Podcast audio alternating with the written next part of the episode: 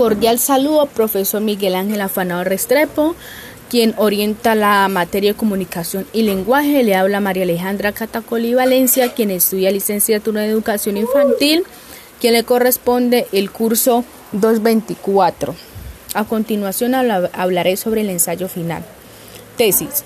¿Podemos pensar sobre lo pasado aunque algo se haya olvidado? Todo ser humano tiene la capacidad de pensar desde el mismo momento en que nacen. A veces dicha actividad de pensamiento lleva a realizar muchas actitudes dentro de su propio comportamiento, aunque así permita desarrollar funciones de lectoescritura para poderse comunicar con otros seres. Se hace necesario reconocer a partes que van ligados con la memoria, la que no es más que el sentir individual de lo que se conoce, se tiene y perdura en toda la etapa de la vida. No se puede olvidar que la memoria es una caja de almacenamiento donde se guarda todo lo preciado que se tiene y a la vez trata de mantener en la cordura.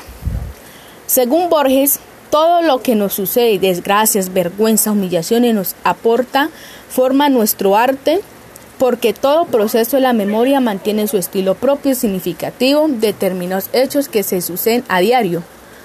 Funes, joven de 19 años, presenta como consecuencia un accidente de un caballo, empieza a padecer un síndrome que se conoce como hipernesia.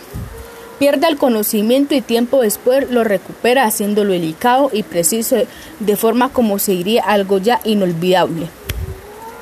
Según Víctor Fram, en el 2014, 20 de junio, nuestras situaciones nos llevan al desafío de cambiarnos a nosotros mismos. Todo esto permite entrarnos en las incógnitas de la vida, ya que algunos definen que esa pérdida al recordar se deja de vivir.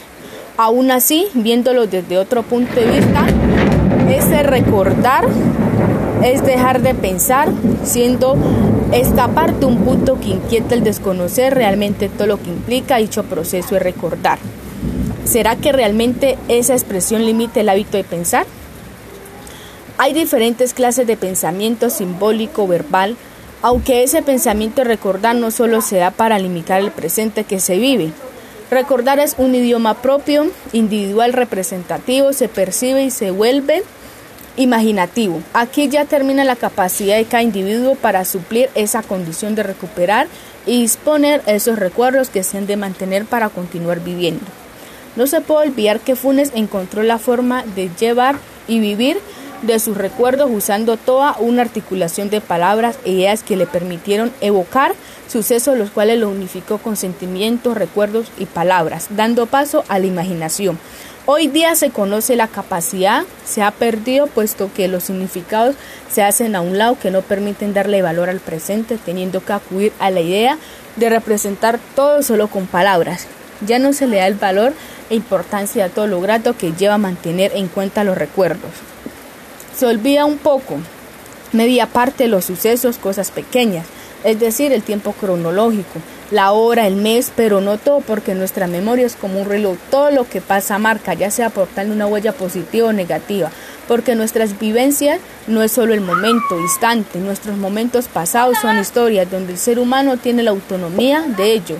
Aquí donde el subconsciente juega un gran papel, eh, juega un papel de gran importancia porque nuestra memoria siempre están nuestros pensamientos, en el cual se puede expresar ya sea verbal o escrito. Todo recuerdo tiene una memoria por el simple hecho de haberlos vivido, porque todo tiene un sentido. Muchísimas gracias por la atención. Profesor Miguel Ángel Afanado Restrepo, le habló María Alejandra Catacoli Valencia.